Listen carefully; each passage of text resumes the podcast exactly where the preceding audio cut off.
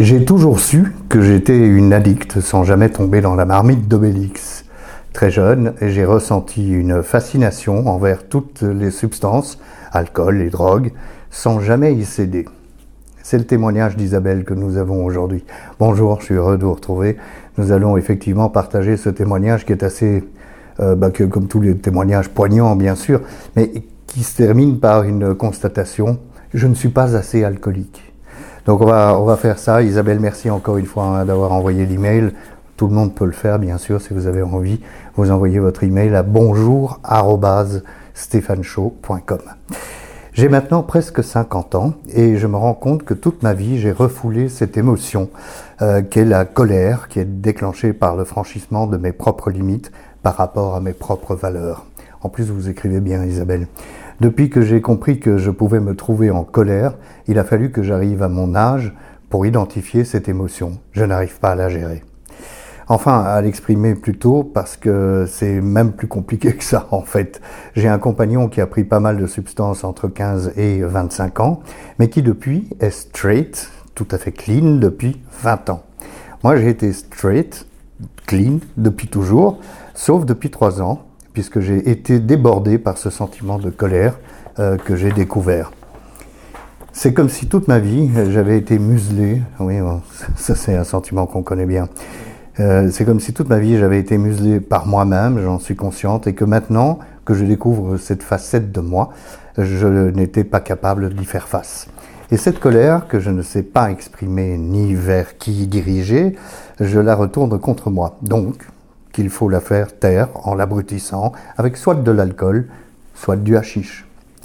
Ça ne m'arrive pas tous les jours, j'essaye de me dédouaner en disant ça. J'adore ça quand vous dites ça parce que moi aussi j'ai trouvé des milliers d'excuses. Mais oui, ça ne m'arrive pas tous les jours.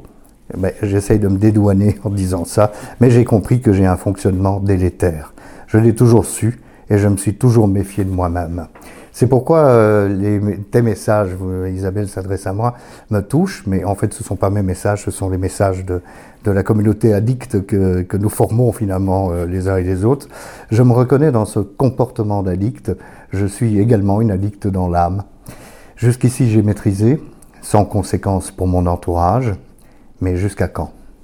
J'ai essayé d'en parler à mon médecin, à une association, à un psy, mais je, me suis, je ne suis clairement pas assez alcoolique ou dépendante pour qu'on m'écoute.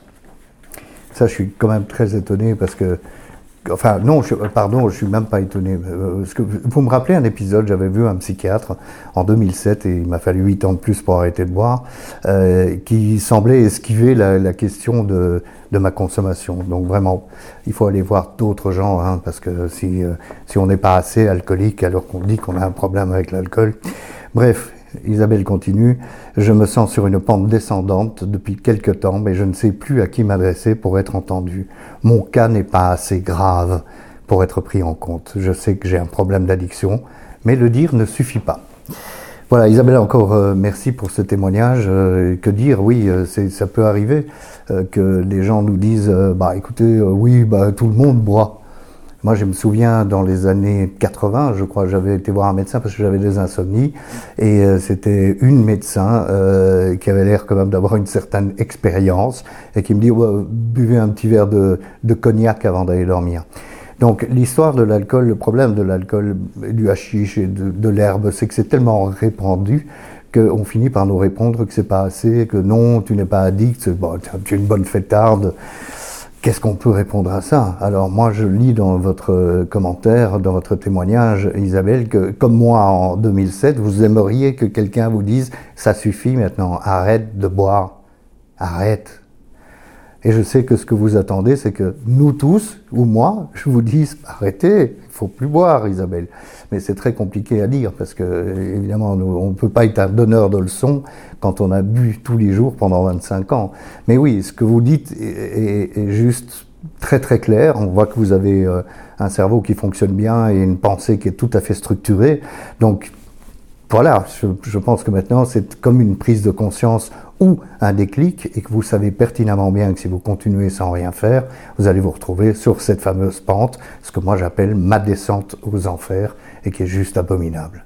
Donc voilà, Isabelle, encore une fois, merci beaucoup pour ce partage et euh, essayons les uns et les autres de nous rendre compte que l'abstinence est finalement la réponse à nos problèmes, ce qui n'empêche pas de tomber dans d'autres addictions, le sport ou, ou la bouffe pour moi, mais c'est pas très très grave du moment qu'on ne se ruine pas avec, euh, enfin qu'on ne se ruine pas dans le sens on ne se démolit pas avec des produits très dangereux, euh, c'est l'essentiel. Et aussi, ça permet de ne pas euh, trop déborder sur la vie, d'empiéter sur la vie des autres.